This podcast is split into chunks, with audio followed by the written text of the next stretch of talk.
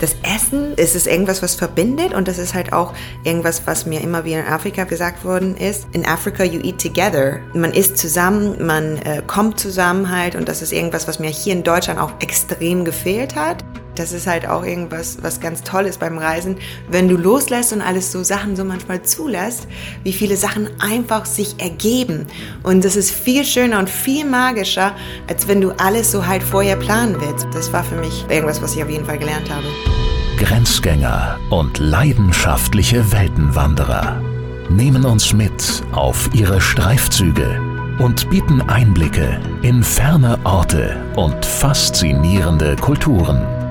Mit offenen Augen ins Abenteuer. Das ist der Weltwach-Podcast mit Erik Lorenz.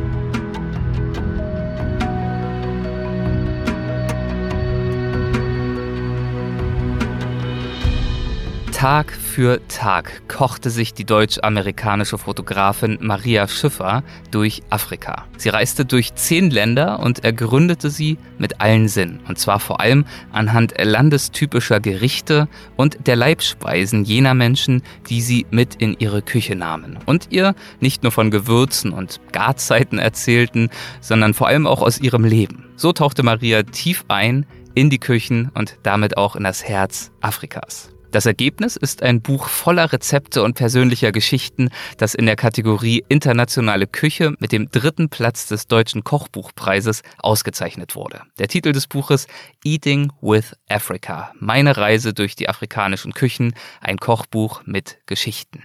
Einige dieser ganz besonderen Geschichten teilt Maria mit uns in dieser Episode. Stellt euch also darauf ein, dass euch hier und da gegebenenfalls auch mal das Wasser im Munde zusammenlaufen wird und vielleicht bietet es sich hier und da sogar auch an, die eine oder andere Zutat mitzuschreiben. Entstanden ist diese Folge unter etwas ungewöhnlichen Zuständen, weder in meiner Aufnahmekammer in LA noch in irgendeinem Hotelzimmer oder dergleichen, sondern in Marias Küche in Berlin, in die ich mich, ja, ich bin ja nun mal stets auf mein leibliches Wohl bedacht, selbst eingeladen habe, sobald ich die Chance dazu witterte. Mehr dazu aber gleich. Also kommt mit in die Küche, setzt euch mit uns an den Tisch und lauscht dem Geschirrgeklirre, dem, ja, auch das wird's geben, dem Geschmatze, vor allem aber den Geschichten, die Maria aus und über Afrika mitgebracht hat. Hallo Erik. Hallo Maria. Fünf Minuten zu spät. African Time. Ja? Willkommen in meine Wohnung. Ist dir das also aufgefallen? Ja klar, wir sind Dank. in Deutschland. vielen, vielen Dank, dass ich da sein darf. Vielen Dank übrigens, dass ich mich einladen darf. Ja, da sehr gerne, sehr gerne. Ich war ja ein bisschen frech, ne? Ja, aber das, das äh, finde ich auch ganz gut. Das passt schon. Ähm, du hattest dich ja bei mir gemeldet vor äh, mhm. längerer Zeit schon. Mhm. Ähm, wir hatten ja den Wunsch, uns persönlich treffen zu können, deswegen haben wir eine Weile gewartet. Mhm. Und ich hatte mich dann wiederum jetzt vor ein paar Wochen frech bei dir eingeladen und vorgeschlagen, ich, tut mir auch ein bisschen leid, aber dass du ja was für mich, für uns kochen könntest. Ja. Und das, du hast dich bereit dazu erklärt. Ja, ich habe das, äh, ich hab, musste auch ein bisschen grübeln, weil ich bin ja keine Köchin ja. und musste überlegen, was ich tatsächlich kochen kann. Und ich habe dir jetzt was Besonderes gemacht, was halt für mich, also ganz einfach, es war was ganz Einfaches zum Frühstück, gibt ja. es halt, aber es ist irgendwas, was ich in Malawi zum Frühstück hatte. Aha. Das war einer der ersten Ländern, wo ich halt für das Buch, für mein Buch unterwegs war. Das Rezept ist nicht in meinem Buch drin, das oh. wirst du auch sehen, wieso. Ganz exklusives also. Super exklusiv.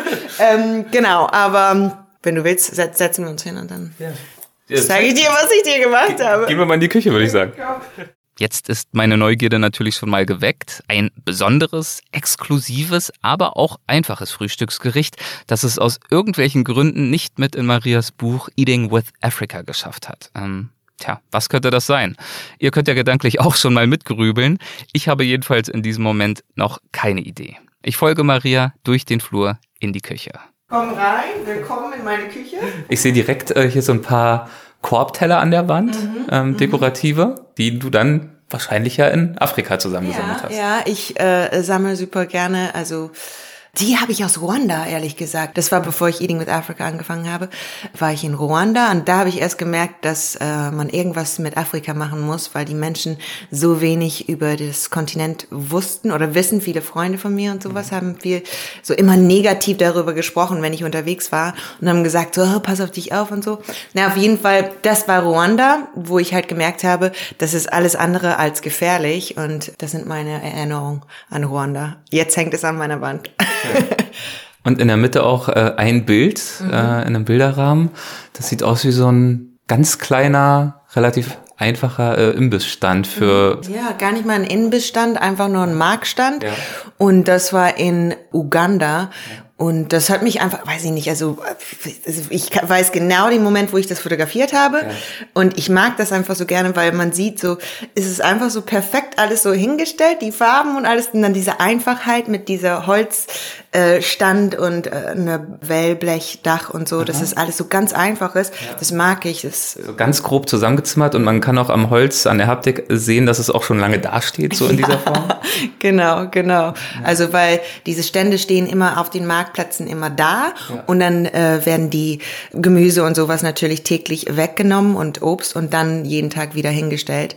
Ich finde es sehr typisch für afrikanische Märkte, so ein Stand. Sieht fast niedlich aus, ja. weil es sich auch so in die ja. Ecke kauert. Der Boden ist aus festgestampfter Erde.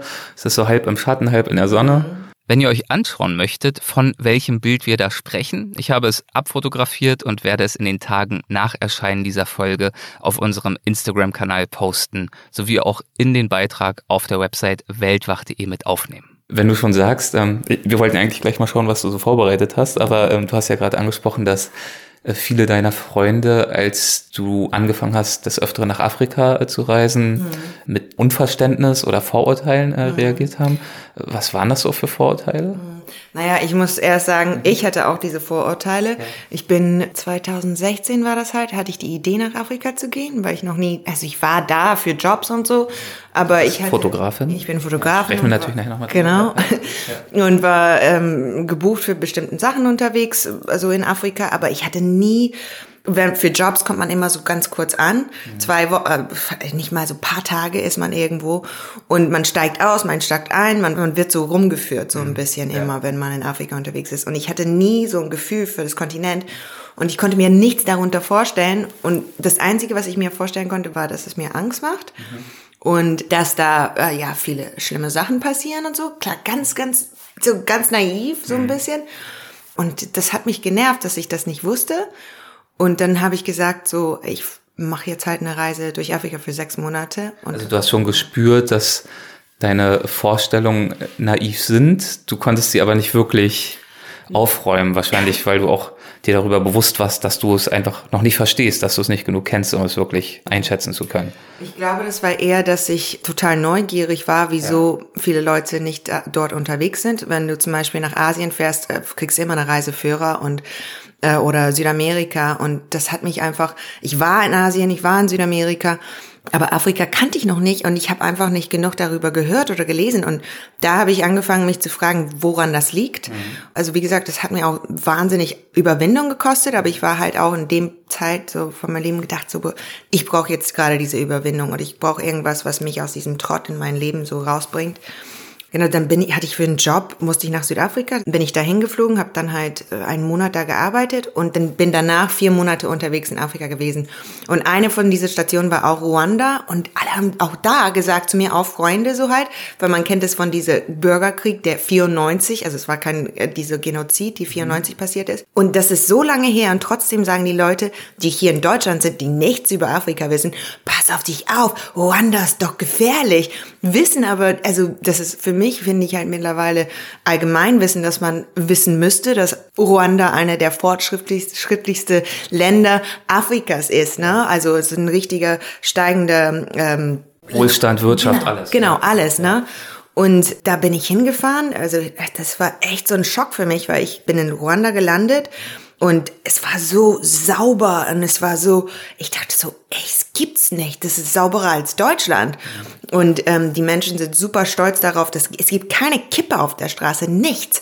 Und super sicher, es hat all meine so Vorstellungen, was ich halt eigentlich so diese Klischees so plötzlich so, so sind so zusammengefallen in einem Moment. Und ich dachte so, das kann nicht sein. Und dann habe ich an, bin ich angefangen, so ganz local-mäßig zu reisen mit den Shared Taxis, mit den Bussen, mit den Minibussen und so und habe gemerkt, ey, das funktioniert alles. Ich hatte am Anfang super Angst und so, oh Gott, was mache ich hier? Und es war immer so ein wirklich eine kleine Abenteuer. Pff, Kleines, keine Frage. Ein bisschen Überwindung hat es immer wieder gekostet. ja.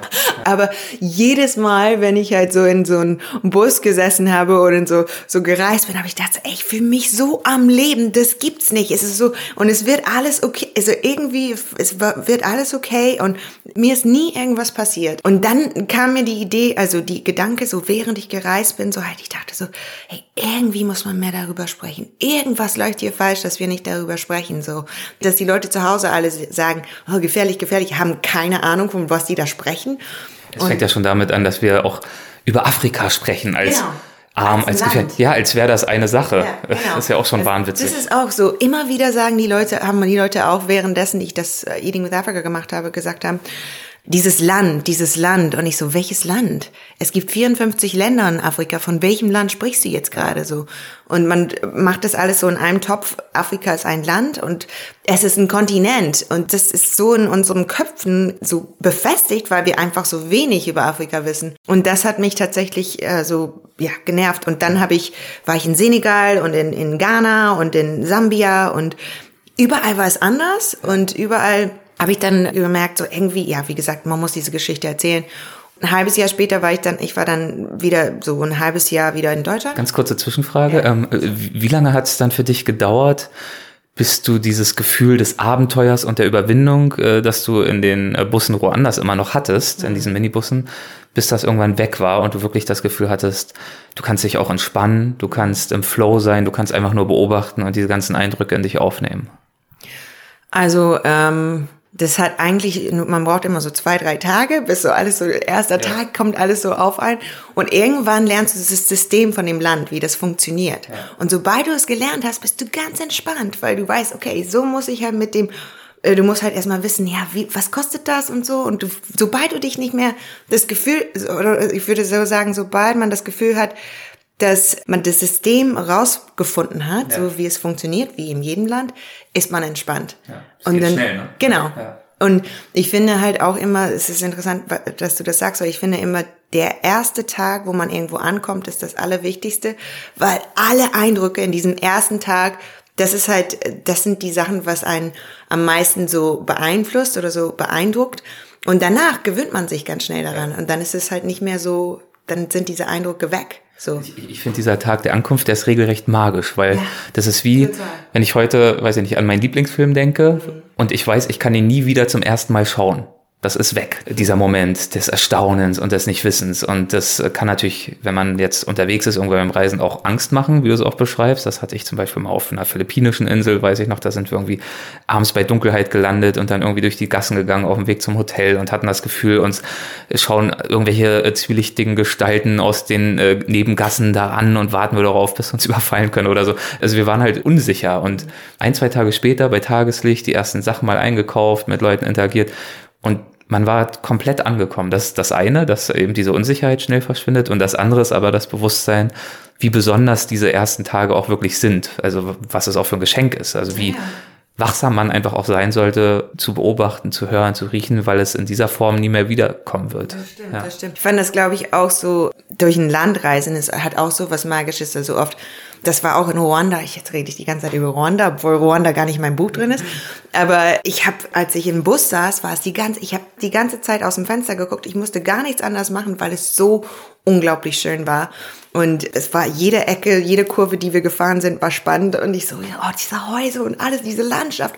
Und ich so, wieso weiß das keiner so halt. Das ist halt auch so, wenn du am Steuer sitzt halt selber und fährst, was auch viele machen, die, es ist auch schön, ne?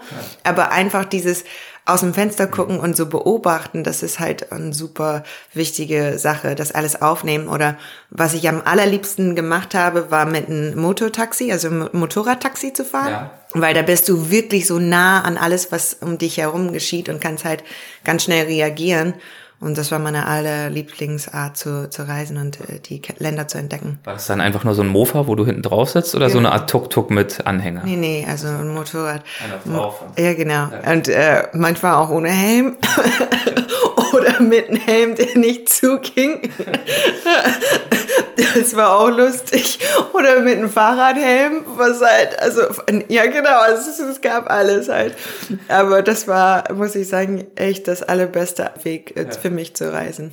Jetzt äh, haben wir uns ausgiebig über die Bedeutung von Ankünften und Anfängen unterhalten, über das Kennenlernen von Neuem in den ersten Stunden und Tagen. Und ich muss sagen, dass sich auch meine Ankunft bei Maria schon jetzt richtig gut anfühlt. Wir quatschen uns, äh, das merkt ihr ja, direkt fest und äh, unser Plan, den wir bei der Begrüßung an der Wohnungstür gefasst haben, der war ja eigentlich nicht besonders ambitioniert. Wir wollten die paar Meter bis zum Küchentisch gehen, uns daran niederlassen und Marias Überraschungsfrühstück vertilgen. Aber naja, selbst das haben wir nicht geschafft. Wir lehnen an Spüle und Herd und jagen unseren Gedanken hinterher. Und ich habe dich unterbrochen, du warst dabei stehen geblieben zu sagen, dass du dann, glaube ich, wieder zurückgekommen bist mhm. und irgendwann ein halbes Jahr später oder so nochmal hin, genau, oder was? Genau, dann äh, war ich wieder in Deutschland, ja.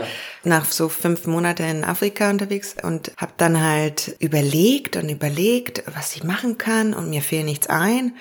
Also du wolltest ein fotografisches Projekt machen oder in welche Richtung hast du so gedacht? Ich wusste, also äh, ich habe jetzt mittlerweile gelernt, so gute Ideen brauchen Zeit. Also mhm. es ist nicht so irgendwas, was sich so von einem Tag auf den anderen ist es eine Entwicklung so. Ja. Und äh, das war wirklich so, ich dachte so, ja, ist es eine Reiseführer, ist es ein, was ist es dann halt so? Ist es, erzähle ich Geschichten, mache ich Reportagen, so.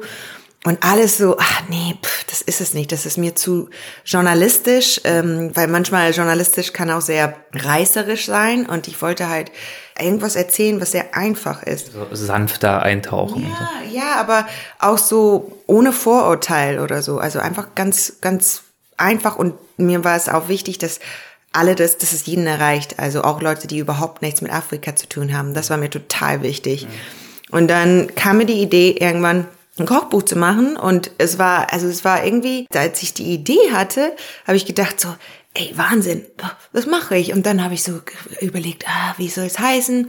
So ein bisschen, ah, Eating with Africa, ah, super. Und dann bin ich wirklich in mein Büro gegangen, habe zu meinen Kollegen gesagt, ah, ich mache jetzt ein Buch, es wird Eating with Africa heißen. Und alle so, ja, ja, ich glaube, ich habe auch gar nicht gemerkt, dass ich, was ich da mache.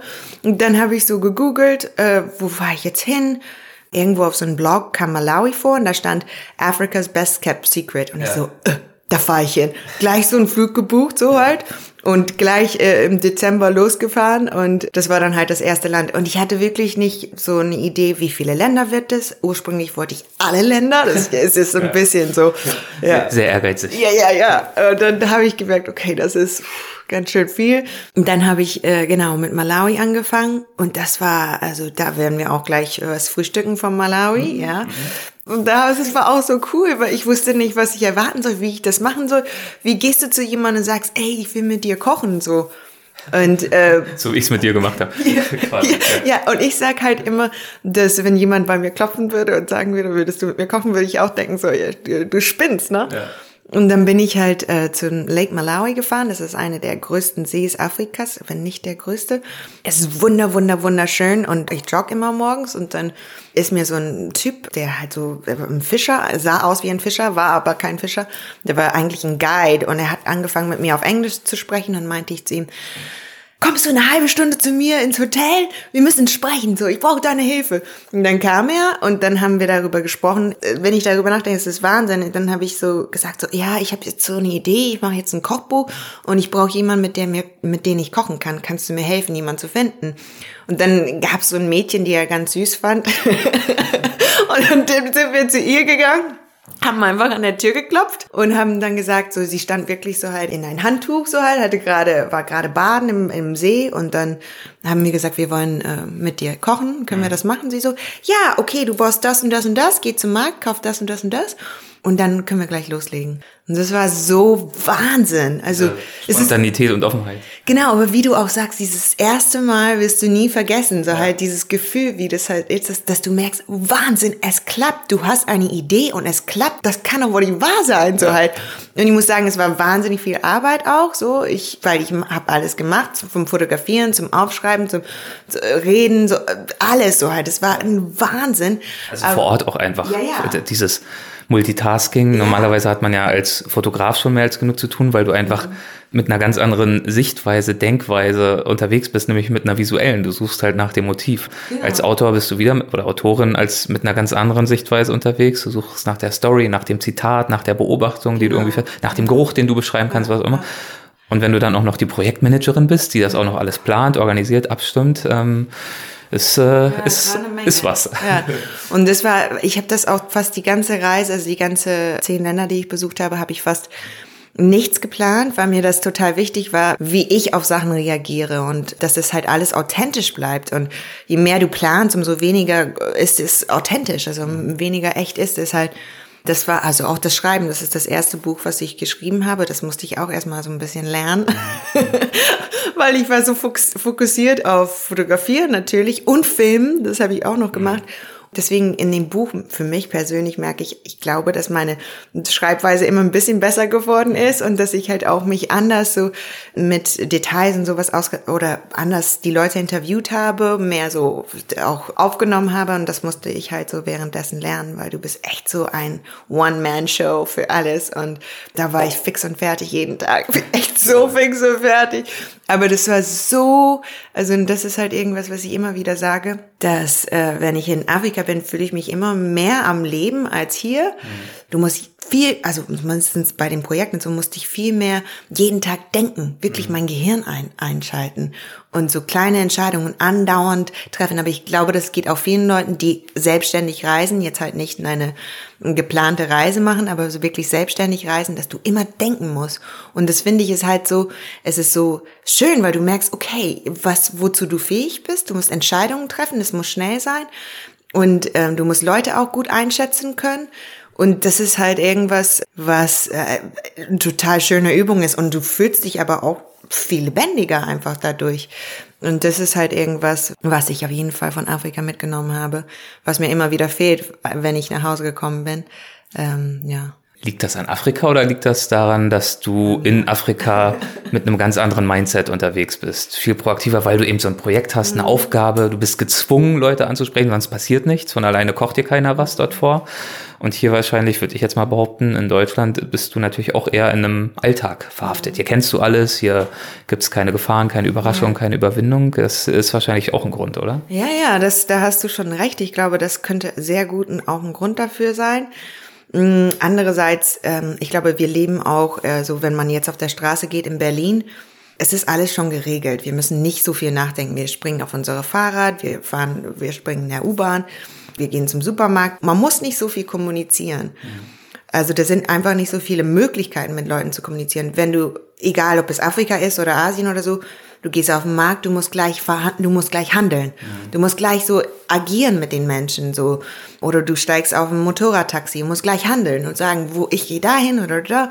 Und er weiß nicht genau die Adresse, da muss man erstmal so halt rumfragen und so, bis man da ankommt. Und das ist, glaube ich, auch der Unterschied. Aber in Deutschland ist es schon so, also man ist, äh, wenn ich zum Beispiel auf einem Job bin, mit Leuten agieren muss, halt, da wärmt man sich schon so schnell auf, so, dass man äh, auch, äh, dass die Menschen auch offen sind, je nachdem. Aber ich glaube, generell haben wir eine Kultur, wo wir viel mehr uns, äh, ja, jeder für sich ist und man ist viel, viel vorsichtiger nicht so offen, sage ich mal. Mhm. Nicht so offen. Da ist schon auf jeden Fall ein Unterschied zwischen den beiden Kontinenten, würde ich schon sagen. Wie bist du denn überhaupt auf den Gedanken dann gekommen, Kochen als Thema auszuwählen? Also du hast mhm. gerade beschrieben, dass du die Idee hattest, aber bist du eine leidenschaftliche Köchin, eine sehr gute Köchin oder wo, wo kam dieser Gedanke her? Ähm, also ich bin überhaupt keine Köchin. Mittlerweile entwickle ich mich zu einer Köchin, muss ich sagen. Aber ähm, ich habe erst in äh, die letzten, glaube ich, nach Eating with Africa habe ich angefangen zu kochen. Und ich, ganz ehrlich, es macht mir auch ganz schön viel Spaß. Ja, ja. Lustigerweise hätte ich nicht gedacht. Aber davor war es halt, ja, also ich konnte kochen, aber nicht so, ja, nicht besonders. Ja. Also ich würde jetzt nicht Leute, Freunde andauernd zu mir nach Hause leiten zum Essen. aber ich hatte sehr viel für Magazine wie der Feinschmecker gearbeitet und die haben mich so ein bisschen da reingezwungen ins äh, Thema Essen. Da, davor hatte ich überhaupt nichts mit Essen zu tun. Das war dann aber wahrscheinlich eher fotografische, also Food genau, Photography. Genau. Und ich also war. Du hast ja nicht gekocht, sondern Essen abfotografiert. Genau, Essen so abfotografiert. Und ich habe dann halt gemerkt, dass wenn ich die Geschichte, ein, ein, Kontinent erklären kann, oder wenn man was erklären kann, dass jeder das versteht, dann ist das Beste, ein Mittel zu nehmen, was jeder versteht. Und zwar Essen versteht jeder. Und es interessiert auch jeder. Wenn ich halt ein Dokumentationsbuch schreiben würde über dann gibt es vielleicht ja, die Leute, die halt sich mit Afrika, also für, sich für Afrika interessieren, würden das lesen. Aber es würde nicht eine große Zielgruppe an Menschen erreichen. Und mir ging es halt darum, dass jeder das verstehen kann, ob es jetzt halt ein, eine Hausfrau ist oder ein Politiker, dass jeder auf eine ganz einfache Art und Weise ein Kontinent verstehen kann und dass ich durch diese Rezepte, also letztendlich ist es mehr für mich ein Geschichtsbuch, weil es sind 50 Geschichten. Sorry, Geschichtsbuch nicht im Sinne von du erzählst die Geschichte Afrikas, ja. sondern du erzählst Geschichten Danke. aus Afrika. Ja. ja. Da sieht man mein Deutsch wieder. So. Ach, alles gut. ja, es ist ein Buch voller Geschichten ja. und äh, jede Geschichte hat ein Rezept. Ja. Und mir war das einfach wichtig, dass die Menschen ganz einfach ihre Alltag erzählen, was passiert. Manchmal habe ich auch da reingebracht, was mir, also was uns zusammen passiert ist halt. Aber mir waren diese Geschichten fast wichtiger als die Rezepten, weil die Rezepten habe ich gedacht, so ja, weiß ich nicht, ob das jeden schmeckt. Also jetzt halt für den europäischen Geschmack. Ja, für mich war das eher so, nehm das halt, nehm das Rezept, ihr könnt das auch probieren so halt zu Hause, aber liest die Geschichte, um dann dieses Gefühl zu bekommen und dass man halt dazu noch das Essen hat, war einfach, jetzt habe ich mich total verzettelt, mit was ich sagen wollte, aber eigentlich, was ich glaube, was ich sagen wollte, ist, dass das Essen und das ist, ist es irgendwas, was verbindet und das ist halt auch irgendwas, was mir immer wieder in Afrika gesagt worden ist. In Africa you eat together. Ne? Und das ist halt, man isst zusammen, man äh, kommt zusammen halt und das ist irgendwas, was mir hier in Deutschland auch extrem gefehlt hat. Also dieses Zusammensein mit Menschen. Und das war vor der Covid-Zeit. Also ich finde, dass vielleicht jetzt da, seitdem, dass wir noch mehr zusammenkommen, dass wir es mehr schätzen, dieses Zusammensein. Aber davor, also war das halt sehr, jeder, also immer noch sehr für sich. Und ich dachte so, was kann ich auch machen, um Leute zusammenzubringen? Und das ist halt auf jeden Fall durch Afrika, also auch dieses Buch, für mich war das wichtig, auch eine Botschaft zu sagen, dass man Menschen zusammenbringt und dass man aber auch was erklärt, ganz einfach durch Essen. Mhm. Essen ist halt ein wichtiger Teil des Alltags und das ist ein Teil des Alltags, der sehr stark durch die jeweilige Kultur, die Region, das Nahrungsmittelangebot, das dort vorherrscht, vielleicht auch die Religion, die Bräuche geprägt wird. Also das heißt, durch diese alltägliche Praxis des Essen zubereitens und Essen verzehrens kann man wahrscheinlich doch relativ viel über diese unterschiedlichen Kulturräume dort lernen mhm. und vermitteln. Genau das und auch ähm, man kann die Diversität auch zeigen, ja. weil das war auch irgendwas, was viele Leute gesagt haben oder was man so diese diese Vorstellung, dass man nur eine bestimmte Sache isst. Es, es stimmt auf jeden Fall, dass äh, zum Beispiel Mais sehr gerne gegessen wird. Das ist der Hauptnahrungsmittel, Grundnahrungsmittel. Aber Reis wird auch gegessen, es wird auch scharf gegessen, es wird auch wenig Gewürz gegessen, es wird auch indisch gegessen, es wird auch so alles Mögliche so. Und das war für mich auch wichtig, dass man das auch zeigt. Und das ist so einfach eigentlich, so ein Mittel zu nehmen wie Essen, um das aufzulisten, um zu zeigen, wie ein Kontinent ist. Ja. Das kann man auch mit Europa machen kann man ja sogar mit Ländern machen. Ne? Also ja. selbst Deutschland ist ja nicht das Deutschland kulinarisch gesehen oder noch extremer, wenn wir über China oder so nachdenken. Wenn wir, wer bei chinesischem Essen an die China-Pfanne denkt, mhm. hat natürlich überhaupt nicht begriffen, wie vielfältig dieses Land schon allein aufgrund der schieren Größe, der vielen ethnischen Minderheiten, Völker, Kulturräume und so weiter auch ist. Und äh, zu alledem, was du gerade gesagt hast, kommt ja auch noch, das hast du ja auch schon angedeutet, dass dieses Thema Essen, mit dem du dort aufgebrochen bist auf deiner Agenda, natürlich auch ein wunderbarer Türöffner ist. Ne? Also mhm, genau. es ist eine ganz andere Situation, wenn du irgendwo hinreist und irgendwelche Leute ansprichst. Ich würde mal gern irgendwie mit dir reden und irgendwas jetzt hier über dein Leben erfahren. Äh, ja, okay, wie, wo, was. Versus wenn du ein ganz konkretes Projekt hast, ein Thema hast, eine Leidenschaft hast, ein Interesse hast und dorthin gehst und sagst, ich würde gerne lernen, was du isst und was du kochst. Mhm. Und das ist ja, also kannst du gleich mal erzählen, was, was da so deine Erfahrungen sind, aber ich will nur sagen, das, das hat man auch schon des Öfteren im Podcast, dass das sich immer lohnt, ob man nun jetzt unbedingt was veröffentlicht oder ob das auch für einen selber ist. Äh, keine Ahnung, man kann ja auch Fotos von Händen sammeln, so von Farmern, die haben dann andere Hände als Schreibtisch, keine Ahnung, oder sonnengebräunt versus nicht oder wir hatten mal einen Gast, ähm, der ist um die Welt gesegelt und hat Musik gesammelt. Der hat halt überall Musik aufgezeichnet und daraus dann ein Album produziert und hat Musiker versucht zu finden an allen möglichen Orten der Welt. Und ich kann mir vorstellen, dass beim Thema Essen das natürlich ganz besonders gut funktioniert. Ja, ja, ähm, das stimmt total. Und jetzt, äh, du hattest was vorhin gesagt, was ich total gut fand, dass Essen Türen öffnet. Und das war genau das, weil wenn ich zum Beispiel, wie du auch sagst, wenn ich zu jemandem gehe und sage, ey, kann ich jetzt einen Tag mit euch hier verbringen? Das funktioniert nicht. Und das war irgendwas, was ich auch gemerkt habe, meine erste Reise nach Afrika, dass ich an den Menschen nicht angekommen bin. Die waren zwar offen, aber da hat sich immer so ein Tor, also so irgendwas da, ich kam da nicht weiter, da hat irgendwas, ich kam nicht an dieses Persönliche und du willst nicht einfach bei jemand klopfen und sagen, kann ich mal kurz deine Wohnung hier fotografieren? Uh, sieht schön aus. Mhm. Hier, jetzt zeige ich mal das authentische Afrika in mhm. Anführungsstriche. Ich wollte da dahinter kommen, ich wollte sehen, wie leben die Menschen wirklich, und ist es halt alles nur Armut, also wie die Menschen sich das vorstellen? Und natürlich ist es nicht. Es ist halt, es gibt verschiedene Schichten. Aber du kommst halt nur da rein und also nicht nur, wenn du wirklich so ein so einen Grund hast, also wieso, dass die Leute dich nach Hause einladen. Das war echt, also wirklich, nie hat jemand Nein gesagt. Egal wie spontan ich war, meine Lieb eine meiner Lieblingsgeschichten, da war ich in Namibia und hatte, da war noch ein Haus. Ähm, Namibia ist halt es ist der zweitkleinste Bevölkerungsdichte der Welt nach Mongolia. Okay. Das wusste ich gar nicht. Das heißt, äh, du hast, ähm, ich glaube, drei Millionen Menschen auf einer Fläche von der zweimal so groß ist wie dreimal so groß ist wie Deutschland. Mhm.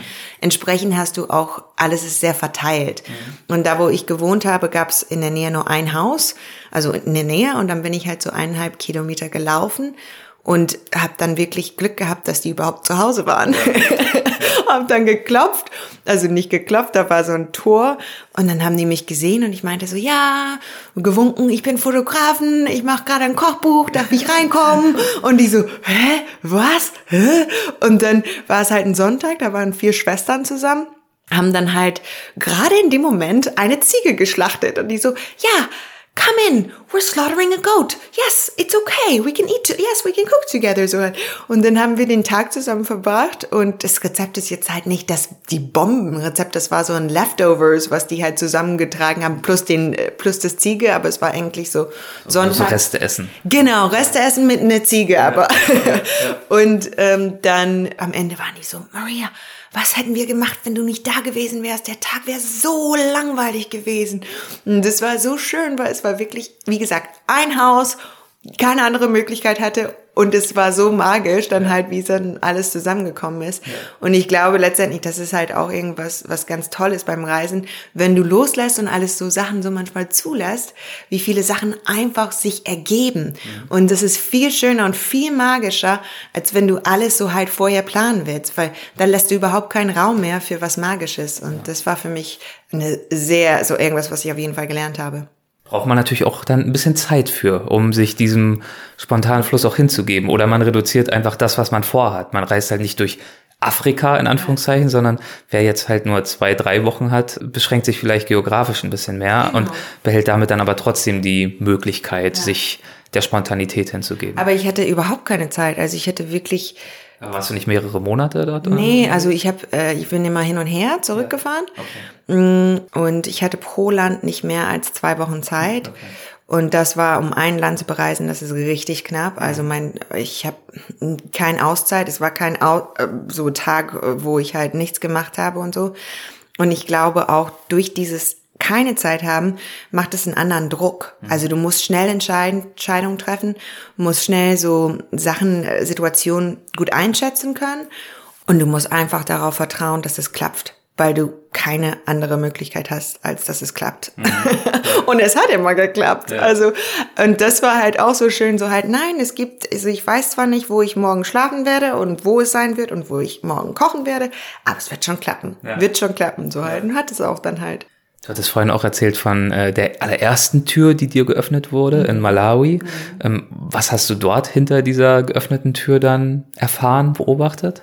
Ich kam da rein und ähm, das war so ein kleiner, also oft haben diese Häuser, sind so mehr so ein Homestead, nennt man das. Und das sind mehrere Häuser, ein, ein kleines Haus für, für die Tiere, eine, wo man schläft, eine, wo man vielleicht kocht.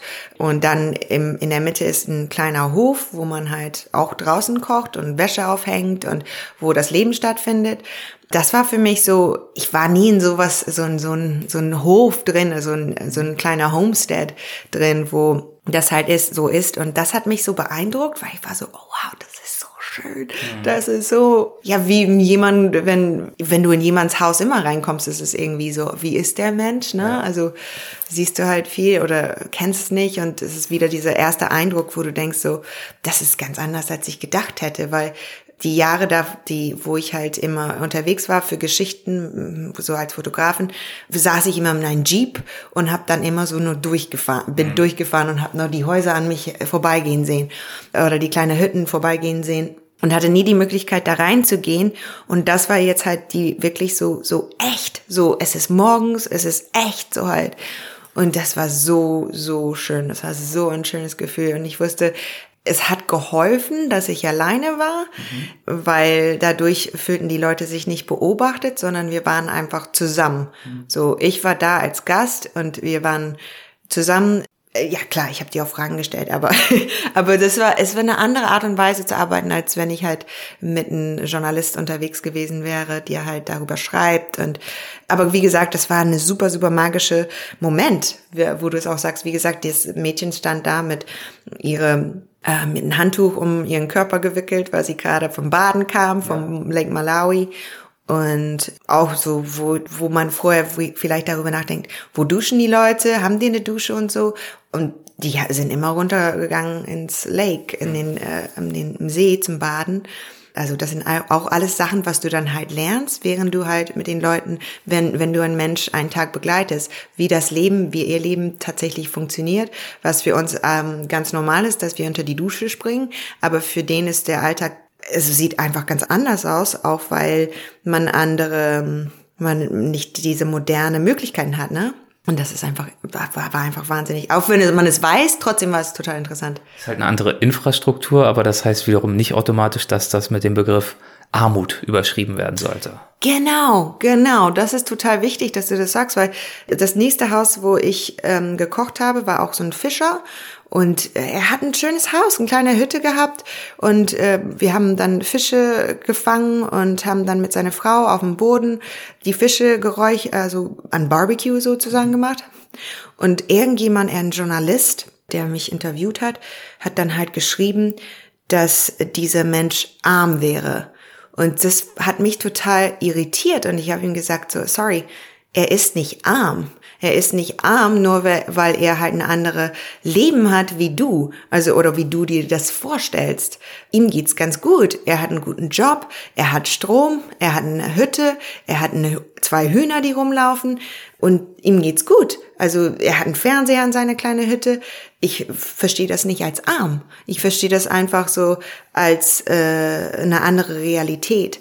Und das ist halt irgendwas, was viele Leute hier gar nicht vorstellen können, weil wir hier unsere kleine Realität haben, wie unsere Zuhause, aus, Zuhause aussieht. Wobei ich immer denke halt so, wir leben auch in kleine Boxen in der Stadt, wo jeder seinen kleinen Box hat, in Wohnungen und wir leben auf unsere 50, 60, 80, was weiß ich Quadratmeter.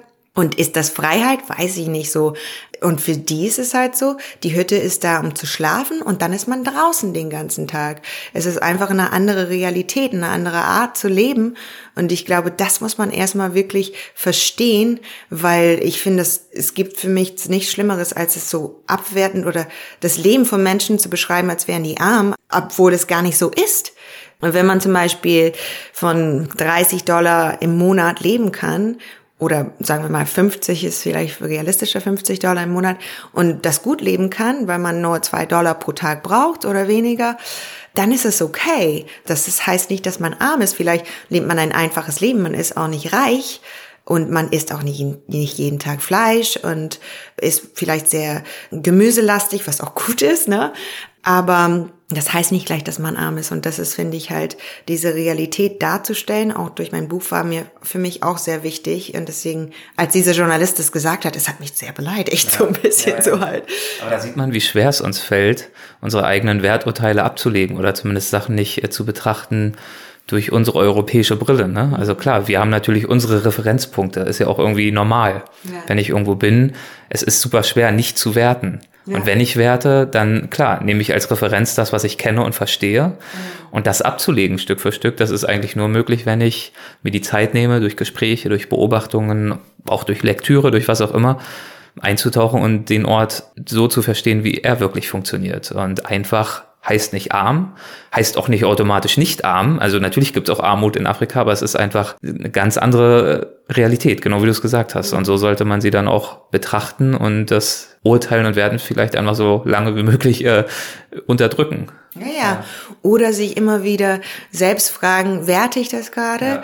Weil das ging mir auch so, ne? Ich musste halt mich auch immer erstmal äh, auf die Situation einlassen und manchmal habe ich auch gemerkt, wie sehr meine also wie ich dann halt so irgendwas für komisch gefunden habe, besonders am Anfang. Mhm. Was dann halt sich äh, mit der Zeit in ein Land sich als normal herausstellt. Und ich sag halt auch immer, what is normal, ne? Also was ist eigentlich normal? Ja. Weil ich mag das nicht, wenn die Leute sagen, ja, aber das ist normal.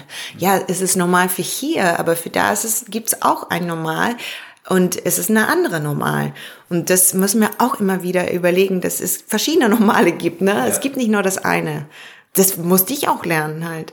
Und im Zweifel lohnt sich auch einfach, die Menschen vor Ort zu fragen. Also du hättest genau. den Fischer ja im Zweifel fragen können, hast du vielleicht auch gemacht, ob er glücklich ist. Ja. Und dann wird er dir ja sagen, ich bin superglücklich, ich habe meinen See, ich gehe hier fischen, ich. Ja, aber das ist auch eine schwierige vielleicht, Frage. Vielleicht sagt er dir aber auch, pff, du ganz ehrlich, ich habe zwar die räumliche Freiheit, aber ich habe jeden Tag Mühe, genug Essen irgendwie zu finden. Und also muss er dann auch definieren, was ist für ihn Glück ähm, ja. und inwiefern liegen diese Sachen vor. Ja. Was wolltest du sagen? Schwierige Frage. Ja, schwierige Frage, weil ich meine, wenn man zum Beispiel jetzt jemand hier äh, in Deutschland fragt, bist du glücklich? Also das ist halt auch, äh, du kannst halt äh, Tausende von Euro verdienen, bist trotzdem nicht glücklich, ne? Auch das. Ja, also ja, das, stimmt, ist, ist wieder eine andere Frage einfach. Ja. Auch eine gute, aber eine andere. Ja, ja. Als nach Wohlstand und Armut zu fragen und ich, nach Lebensstandard. Mhm. Also ich habe oft gefragt, so, ich habe immer gefragt, was die verdienen, ganz dreist. Ähm, mussten die nicht antworten, aber ich wollte es einfach für ein Gefühl, so, was, äh, was braucht man denn halt für einen Monat? Was, was, was kostet das halt und was brauchst du für den Alltag? Und das habe ich gefragt und gefragt so, ja, und wie ist, wie läuft das Geschäft gerade? Läuft es gut? Oder bei den Bauern könnt ihr genug anpflanzen, um, um euch selbst zu ernähren? Und solche Fragen, weil ich glaube, Glück ist halt dann was anderes. Das Glück ist für die dann halt mit der Familie zusammen zu sein und sowas und so glücklich sich zu fühlen. Die Schu Kinder zur Schule zu schicken, das ist halt, kannst du die Kinder zur Schule schicken? Das heißt, es ist eine Frage des Geldes, weil in vielen Ländern von Afrika musst du bezahlen, um die Kinder zur Schule zu schicken, mhm. was unverschämt ist, finde ich halt.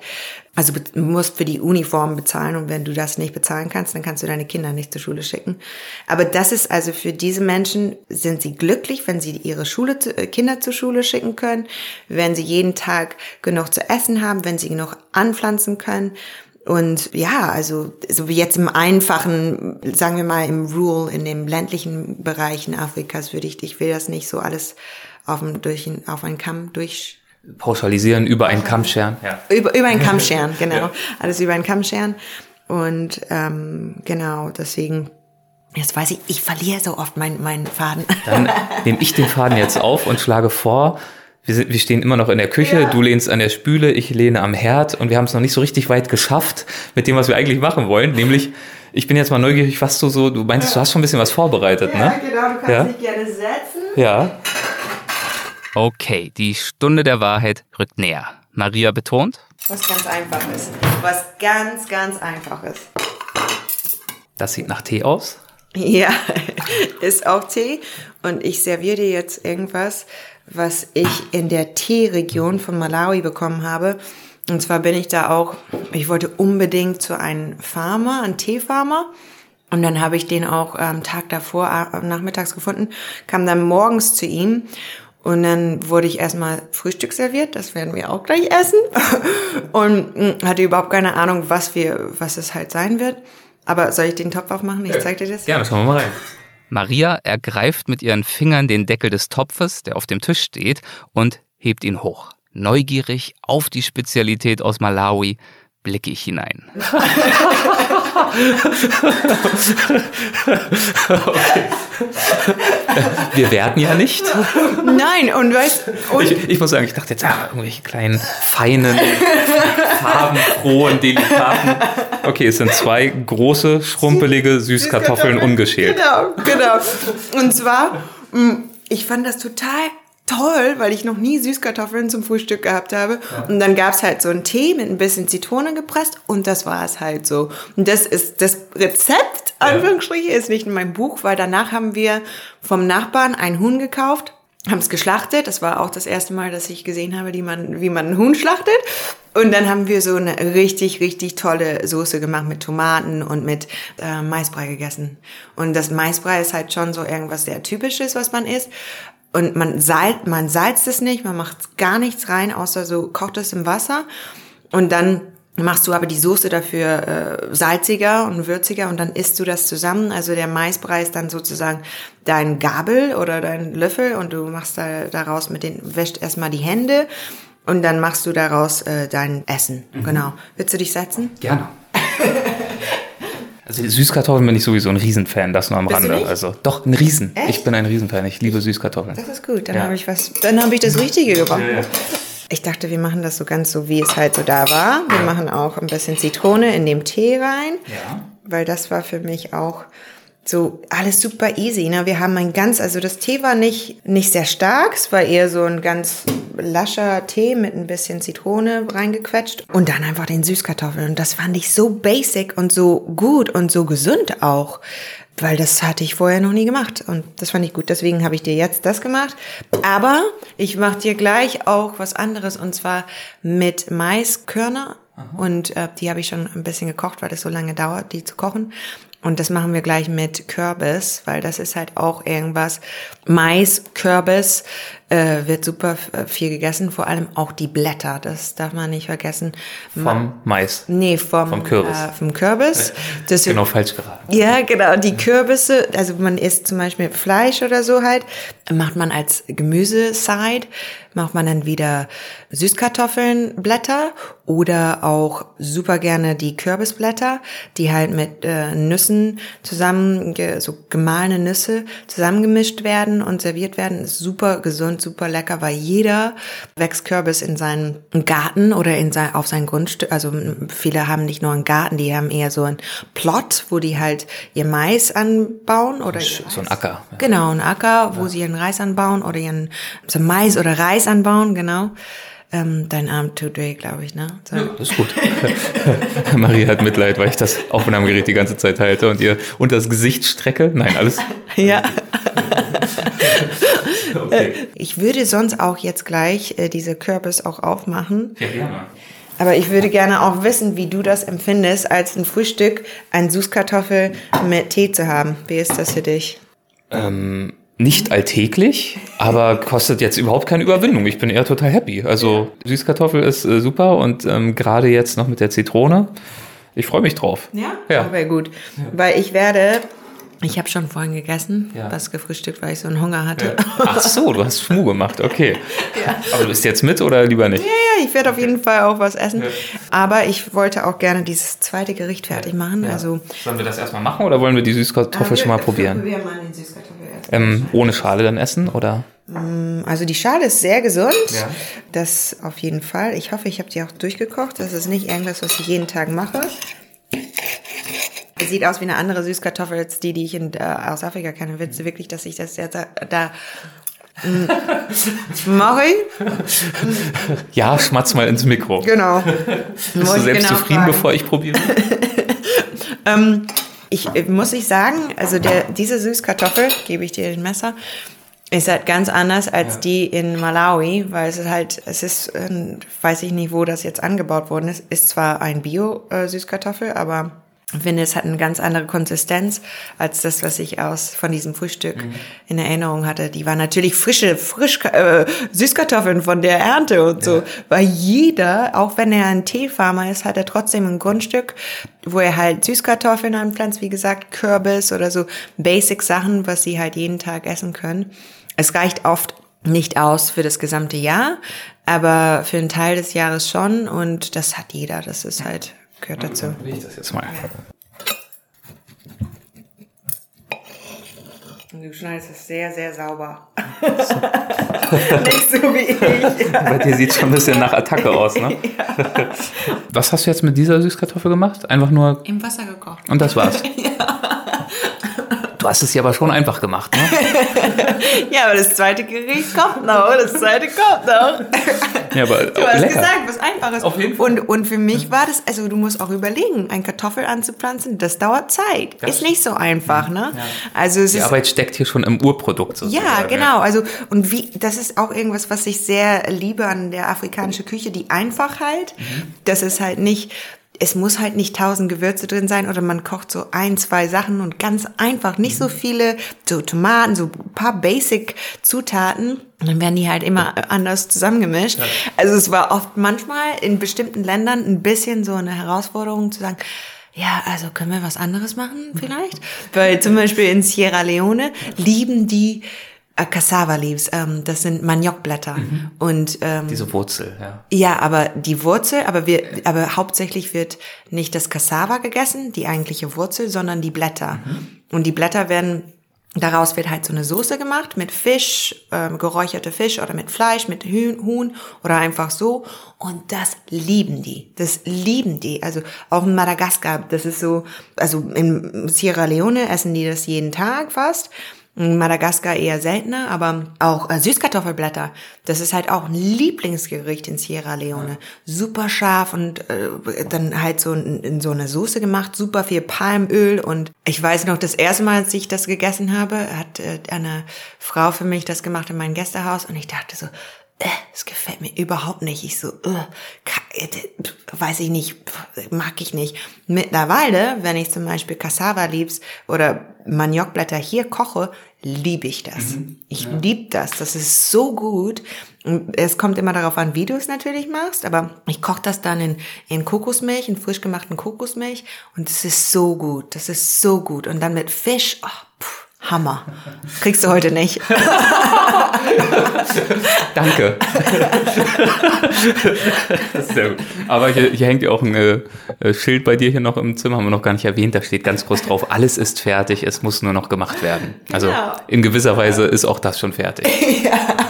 Nächstes Mal, nächstes Mal. Aber dafür brauche ich ein bisschen mehr Zeit. Ja. Ja, jetzt genieße ich erstmal die Süßkartoffel. Und die Süßkartoffel ist, wie von Maria erwähnt, nur der Anfang. Als nächstes steht das Gericht aus Mais und Kürbis auf dem Programm. Letzteren müssen wir erst noch zuschneiden. So, du fängst ja schon an, das äh, zweite Gericht vorzubereiten, mhm. während ich mich noch über die Süßkartoffel hermache. Ähm, was gibt's? also, es gibt ein Gericht aus Sambia und zwar kommt das von der, ich muss das äh, auch gucken, auf meinen Spickzettel, äh, von der Tonga Tribe und das heißt Chidiobo. Und das ist letztendlich was ganz Einfaches, aber ich finde, wie gesagt, die einfachen Gerichten sind manchmal so gut. Da gebe ich ihr natürlich recht. Ich frage Maria, was sie bisher alles vorbereitet hat. Mm, ich habe jetzt Maiskörner äh, Körner gewaschen und gekocht. Und dann kocht man die, das bisschen bissfest sind. Und dann macht man Kürbis dazu und lässt das halt zusammen so, so, so ein bisschen so wie ein Brei. Also der, der, der Kürbis wird ganz weich mhm. und ähm, ummanteln diese die die Körner und dann wenn du ein bisschen Salz und Butter dazu tust, ist es wahnsinnig lecker. Aber super, super einfach, also super basic. Es ist halt so ein Soul Food, mhm. was einen so, so gut fühlen lässt und so satt fühlen lässt danach halt. Ja. Und auch glutenfree. super modern. Ja.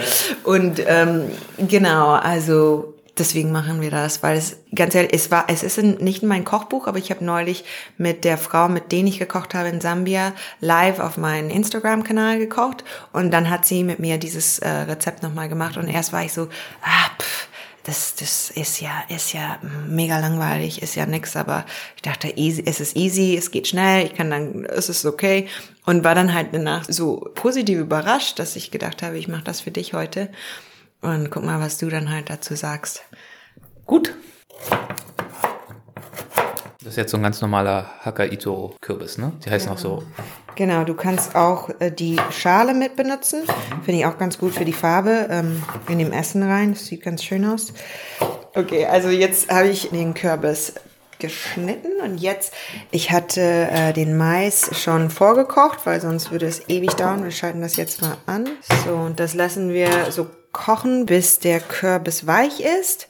Und dann mischt man das halt alles zusammen und der Kürbis ist dann halt total weich und die Körner sollen noch ein bisschen knackig sein, finde ich, so bissfest. Mhm. Was auch ganz anders ist, ist, dass in den meisten Teilen von Afrikas, dass man weißen Mais isst mhm. und nicht gelben Mais. Du hast ja hier im Topf gerade so eine Mischung aus beidem gehabt, ne? Genau, ja. weil ich das dir auch zeigen wollte ja. halt. Ja.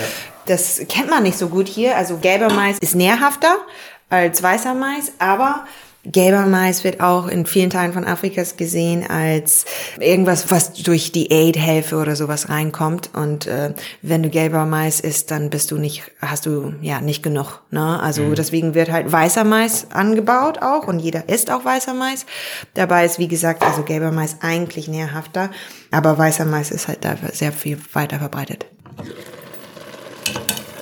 Es brutzelt schon. So, ähm, wir kochen jetzt hier natürlich, äh, wie schon beschrieben, in deiner Küche. Ich glaube, in äh, Afrika zumindest, wenn ich mir so dein Buch anschaue, da wird auf jeden Fall auch sehr viel draußen gekocht, oder? Ja, also hauptsächlich draußen. Oft ist es halt so, dass man eine Überdachung hat, also weil es auch regnet in Afrika, wenn die Leute das nicht glauben. Aber hauptsächlich kocht man draußen. Und wenn man manchmal, ich hatte da zum Beispiel in Äthiopien, hatte ich mit einer Tribe gekocht, also mit den äh, Hamar. Und da hatten die extra eine Hütte zum Kochen und eine, wo sie halt dann geschlafen haben. Aber die eine Hütte war dann halt wirklich dafür gedacht, dass man kocht, weil ich auf mich auch immer gefragt habe, kochen die in dem gleich in der, wenn man ganz in einer Hütte lebt oder so, kocht man in der Hütte, wo man schläft? Und das ist überhaupt nicht der Fall. Also es ist wirklich so eine extra Hütte, wo du halt kochst und eine, wo du halt schläfst. Also Hütte oder eben dieses draußen kochende Feuerstelle, ja, die genau. überdacht ist. Genau. Also nicht, dass nicht, dass jeder in einer Hütte ja. wohnt. Ja. Und dann, äh, wenn gekocht wird, scheint das ja auch ähm, eine gemeinschaftliche Angelegenheit zu sein. Also zumindest nach deinen Bildern. Du hast ja vorhin schon gesagt, das Essen ist dort sehr stark geprägt mhm. durch Gemeinschaftlichkeit, was dir hier bei uns zum Teil fehlt. Aber auf den Bildern sehe ich auch mal direkt irgendwie drei, vier Personen, die sich da an den ganzen Töpfen zu schaffen machen. Genau. Also das ist auch auf jeden Fall, dass äh, die Frauen normalerweise kochen, obwohl ich muss auch wiederum sagen, ich habe auch eine Geschichte, wo Männer kochen oder zwei Geschichten sogar, oder drei. Es waren nicht nur Frauen. Aber ähm, auch die Kinder natürlich helfen mit. Im jungen Alter musst du halt lernen, wie man kocht. Das ist halt ganz, ganz normal. Und ich finde das irgendwie eine schöne Sache auch, weil äh, hier werden, müssen die Kinder ja nicht wirklich was machen, ne? Und da lernst du es halt ganz schnell. Oder musst es halt einfach, es ist ein Teil des Lebens, dass du deine Eltern hilfst und mit denen kochst. Und das ist ja. Mhm. Ich hatte auch die Geschichte hier in Sao Tome, wo zwei Männer kochen. Und zwar, das waren zwei Palmweinfarmer, Bauer. Und die haben so, ich weiß nicht, kennst du Palmwein? Das ist, äh, hier sind die, also letztendlich ist es so, dass man. Scheint sorgt Palmwein auf jeden Fall für Muskeln. Die sehen ja aus wie Bodybuilder. ja, die mussten jeden Tag 30 Bäume hochklettern. Hier siehst du es halt. Und da packen die halt so eine Flasche unter den Baum und es ist der, wie heißt das auf Deutsch? Sap. The sap of the tree. Ja. Also Aber, wie, wie beim Kautschuk auch halt so, das, was da halt. Genau. Und das halt kommt, äh, tröpfelt in den, ähm, in den Flaschen rein und dann wird es einfach so frisch getrunken. Und je länger das gärt, umso mehr Alkoholgehalt hat es. Also wenn es ganz frisch ist vom Baum, dann können es auch Kinder trinken. Aber abends dann äh, trinken das die Frauen und die Männer trinken dann Bier. Das heißt einfach nur Saft übrigens. Ja? ja. Okay, Baumsaft oder was? Also so steht es hier bei dir zumindest. Ja, richtig. ich muss dazu sagen, ich habe das gesamte Buch auf Englisch geschrieben, ja. weil ich äh, besser äh, mit der Sprache äh, schriftlich auf jeden Fall umgehen kann.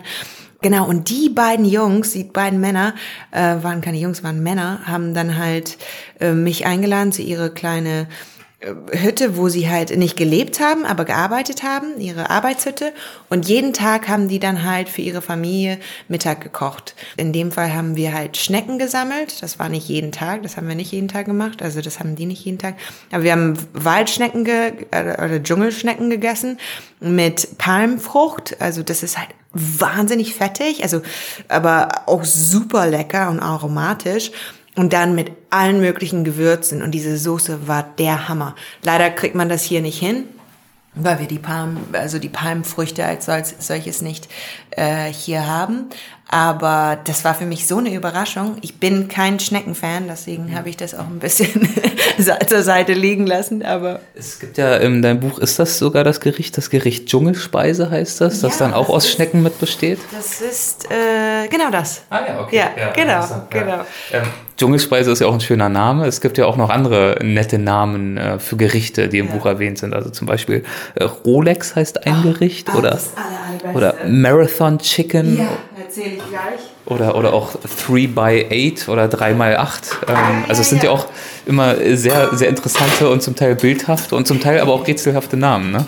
Ich finde das, also das, das gut, dass du das auch erwähnst, weil Marathon Chicken ist letztendlich, man nennt es so, weil man den Huhn hinterher rennt, um es dann halt, äh, bevor man es isst. Also auf dem Bau, bis auf dein Homestead und dann rennst du erstmal den Huhn hinterher, fängst es ein und dadurch ist der auch voller Adrenalin, wenn er auch stirbt und das macht der Huhn auch extrem zäh. Mhm. Also das sind halt so äh, komplette, also mehr Bio geht nicht bei dieser Hühner.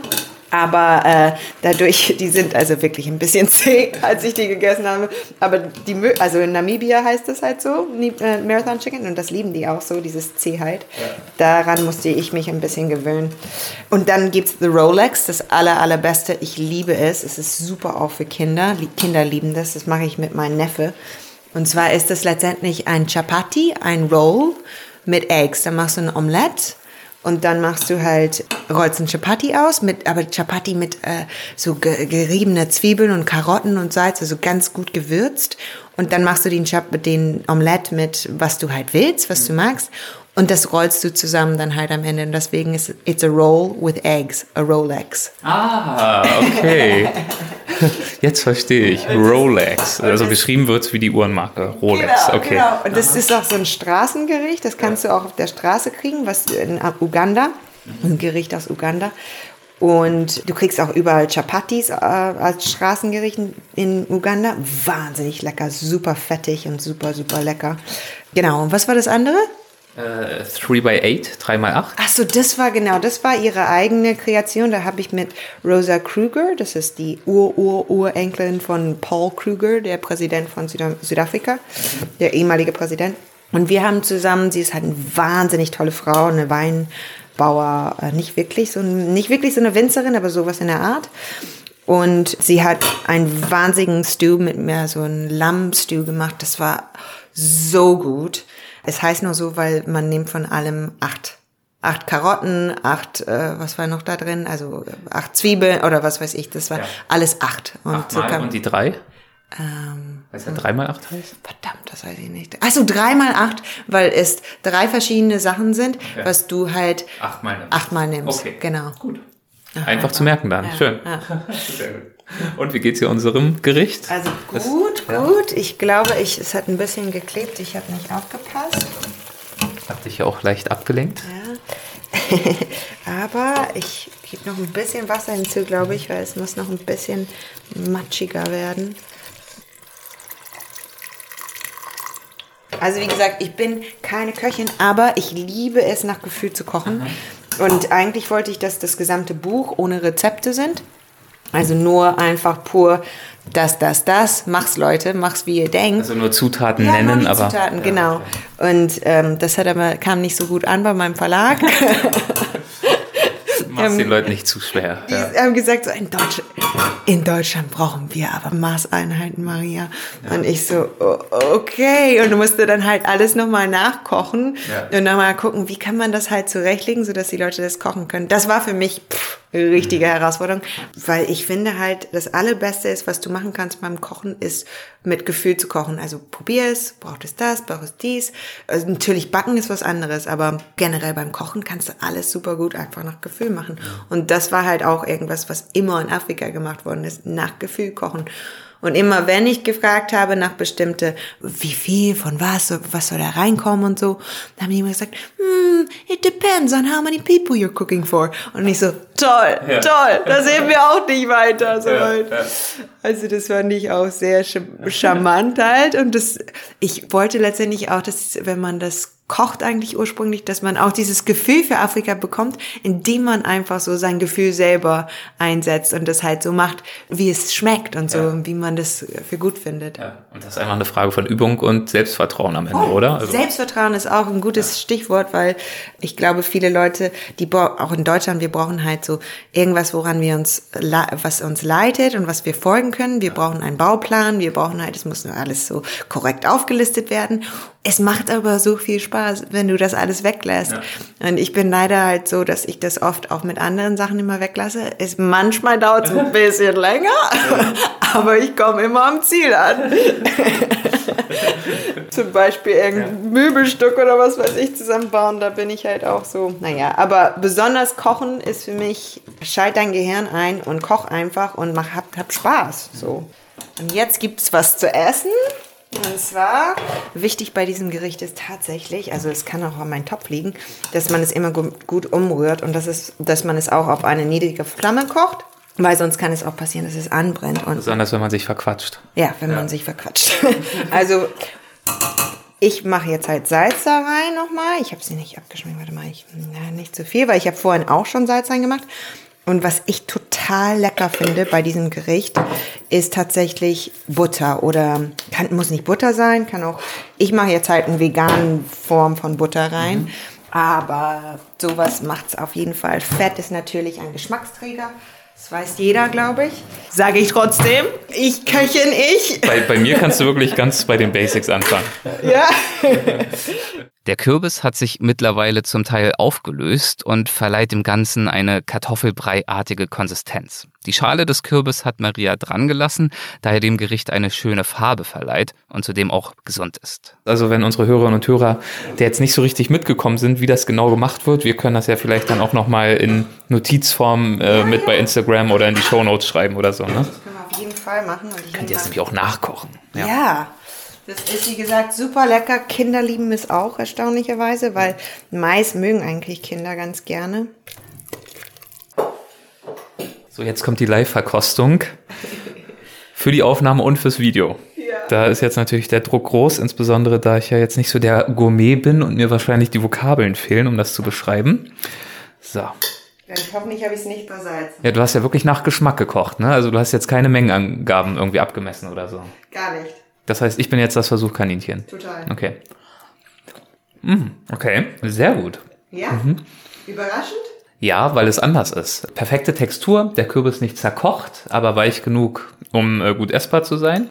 Und dieses äh, Breiige vom Mais ist auch total angenehm. Also es, es passt wunderbar zusammen. Kürbis, Mais, Butter, Salz, was war noch drin? Äh, Butter, das war's. es ist einfach, wie gesagt, ganz einfaches Gericht. Sehr, sehr gut. Vielen Dank. Ja, gerne, mhm. gerne. Ich probiere es jetzt auch. Jetzt, ja, mal schauen, wie du es selber beurteilst. Mhm. Gut, ich brauche ein bisschen mehr Salz. Ja. Glaube ich. Einmal. Weil ich das so wenig, brauchst du Salz? Ja, so ein bisschen not, ja. Ich habe da tatsächlich, ähm, weil wir so gequatscht haben, habe ich nicht ins äh, zwischendurch immer probiert. Sorry, mein Fehler. Nein, voll okay. Salz ist ja besser, besser das als zu versalzen. Ja. Mm. Mit Salz ist es besser, ne? Aber es ist voll interessant, oder? Das ist, ja, deswegen wusste ich gar nicht, wie ich das jetzt genau beschreiben soll. Also mhm. geschmacklich. Ist halt Kürbis und Mais, aber. Trotzdem ja. schmeckt nicht nur nach Kürbis und genau. irgendwie anders. Ne? Ja, genau, genau. Ja, Leute, dann müsst ihr es wohl selber kochen, mhm. um das herauszufinden, wie es nun wirklich genau schmeckt, nicht wahr? Die äh, Frau, die mir das Rezept gegeben hat, oder mit der ich das gekocht hatte, sie, sie äh, isst es immer, wenn sie halt, wenn es ihr nicht gut geht, weil es bringt sie zurück an ihre Kindheit, wo ihre Mutter und äh, ihre Großmutter für sie gekocht haben.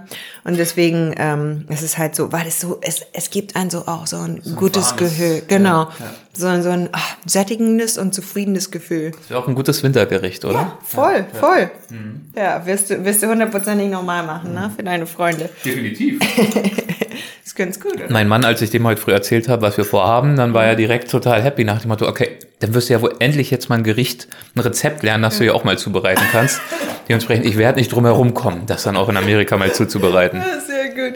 Aber wie gesagt, wenn du das machst, wenn du die Mais, äh, Mais, du kannst es über Wasser, äh, über Nacht ähm, im Wasser einweichen lassen, dann geht das Kochen schneller. Wenn nicht, musst du es halt wirklich so eine Stunde mindestens äh, köcheln lassen im Wasser, sonst werden die, die, die brauchen ein bisschen länger, um weich zu werden. Okay. Zur Not melde ich mich da nochmal bei dir. Nochmal letzte Instruktion.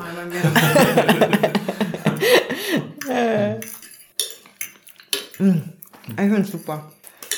Ach ja, das ist ein gutes Leben, was ich führe. Mich mal so selbst bei dir einzuladen. Wir haben uns nie vorher gesehen. Jetzt sitzen wir bei dir in der Küche.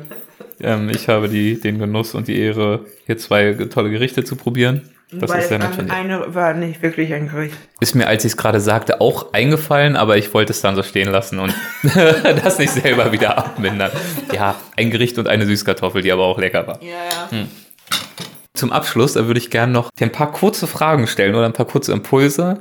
Und zwar in der Kategorie Halbsätze. Das hatten wir jetzt seit einiger Zeit nicht mehr, früher ständig bei Weltwach. Das heißt, ich würde dir einfach einen Halbsatz vorgeben, vorschlagen. Und wir schauen, was dir dazu in den Sinn kommt. Und ich muss es vollständig. Genau. Okay. Es geht natürlich um dein Projekt Eating with Africa, völlig klar. Am meisten gelacht habe ich als und ich bin mir bewusst, dass solche Fragen, wo war es am schönsten, am traurigsten, am tollsten, am leckersten, nach zehn Ländern super doof sind, aber da musst du jetzt durch. Am meisten habe ich gelacht, als ich, weiß ich sofort, als ich Reis von den Hülsen getrennt habe ähm, mit einem Mörser und Stößel, einen ganz großen und ein So ein riesiger Mensch, äh, du zeigst es gerade mit deinen Händen, so ein menschgroßer Stampfer ja, irgendwie. Ja, genau so in etwa. Und ich glaube, nicht nur ich habe gelacht, sondern, naja, nicht, ich glaube, ich weiß es ganz genau, ich war nicht der Einzige, der gelacht hat, sondern alle um mich herum haben sich totgelacht.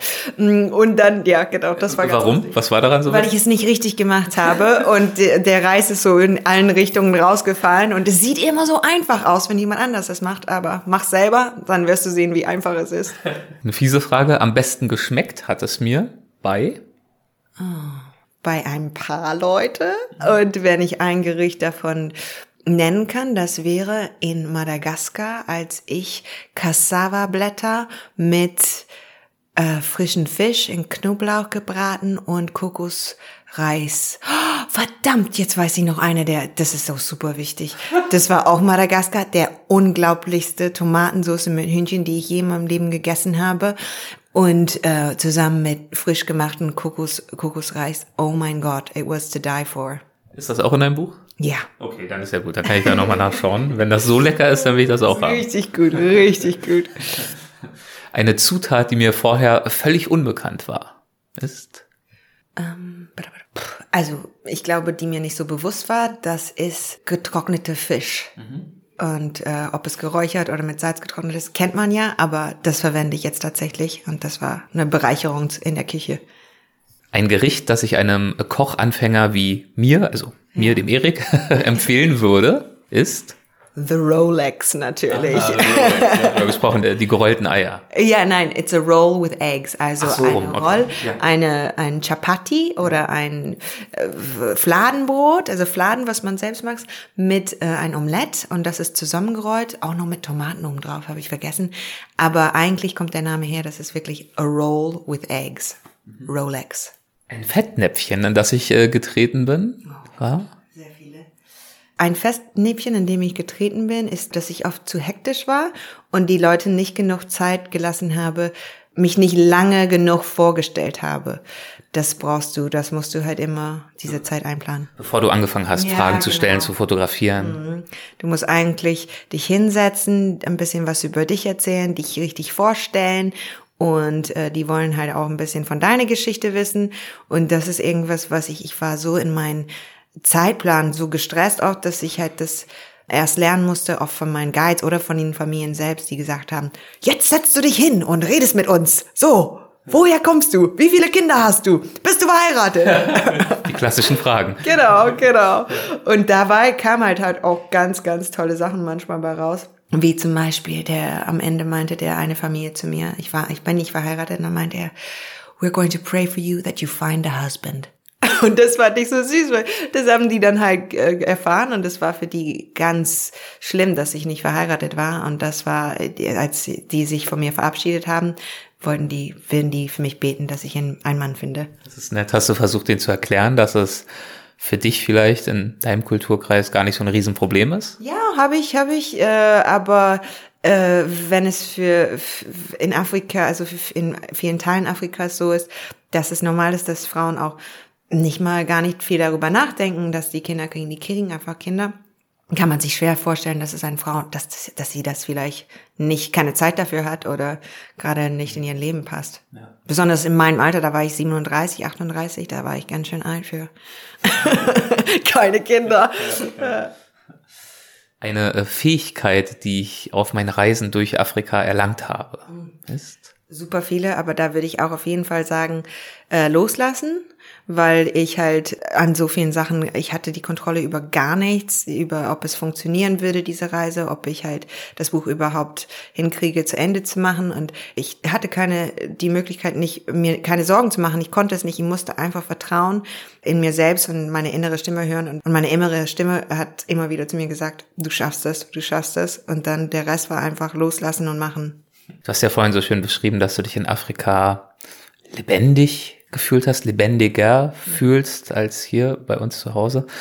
Hast du es vermocht, bestimmte Impulse, Fähigkeiten, Beobachtungen, Denkweisen mitzunehmen hierher nach Berlin? Lebst du jetzt hier anders als vorher? Bist du anders? Ja, ich habe mich auf jeden Fall, wenn ich überlege, wie ich war vor vier Jahren oder so, bevor ich das Projekt angefangen habe, war ich viel verlorener, also ich war viel unruhiger, wusste nicht wirklich äh, so. Ich glaube, es ist nicht nur Afrika, aber auch wenn du halt irgendwas hast, worin, wo du dein Herz reinsteckst, das gibt dir eine gewisse Kraft und einen Halt. Und wenn du halt dich dafür begeistern kannst aus, aus ganzer Her aus dein alles, was in dir ist, das verändert dich auch, weil du lebst nicht mehr von einem Tag zum nächsten. Du lebst wirklich für was Größeres als nur, was du selber bist.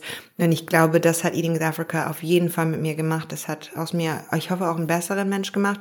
Ja, und was ich halt auch krass gemerkt habe, als ich fertig war, dass ich tatsächlich äh, super wenig weiß weil du fängst irgendwas mal an, du lernst viel und am Ende merkst du, ich bin gerade am Anfang von was ich tatsächlich wissen will. Ja. Und diese, diese Hunger nach mehr Wissen wächst mehr und mehr und mehr. Und das ist tatsächlich auch, was bei mir passiert ist, dass ich halt jetzt viel mehr wissen will und viel mehr machen will als vorher. Das Leben ist plötzlich, es öffnet sich plötzlich ein ganz neuer Tür und das ist richtig spannend.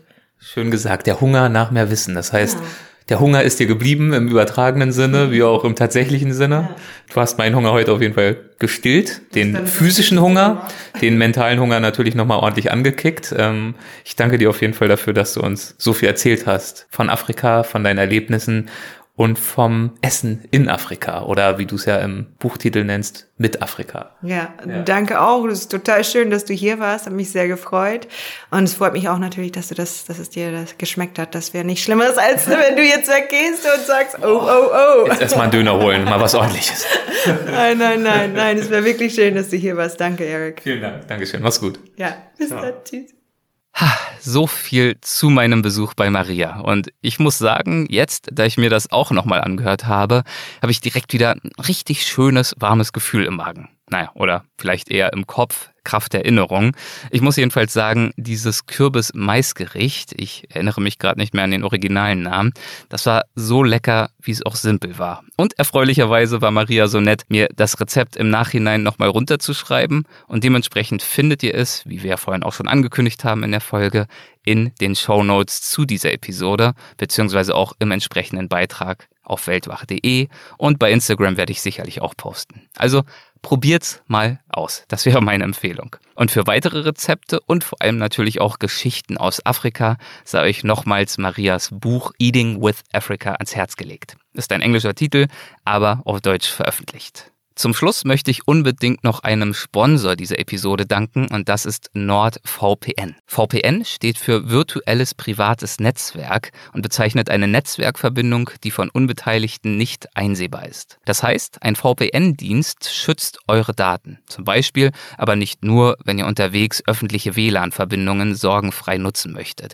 und sorgt so für Online-Privatsphäre und Sicherheit. Und NordVPN war erst vor wenigen Monaten, im Mai 2021, Testsieger im VPN-Test der Stiftung Warentest. Mit NordVPN könnt ihr mit Malware infizierte Websites blockieren, nervige Werbung unterdrücken und zudem auch noch mit einem Klick euren virtuellen Standort ändern und dadurch auch im Ausland auf eure Lieblingsinhalte zugreifen. Also, ob daheim oder unterwegs, es ist immer eine gute Idee, NordVPN zu nutzen um eigene Inhalte zu verschlüsseln und zudem weltweit auf fantastische Inhalte zuzugreifen. Jetzt, ganz aktuell, bietet NordVPN im Rahmen des Cyber Month ein ganz besonders attraktives Angebot an. Einen Zweijahresplan mit riesigem Rabatt plus einen zusätzlichen Monat gratis.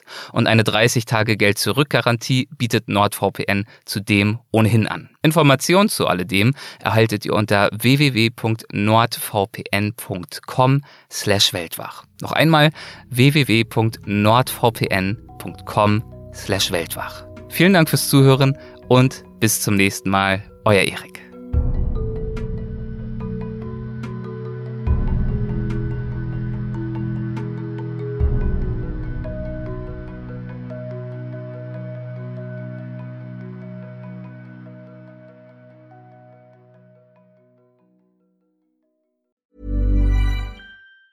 Ever catch yourself eating the same flavorless dinner three days in a row?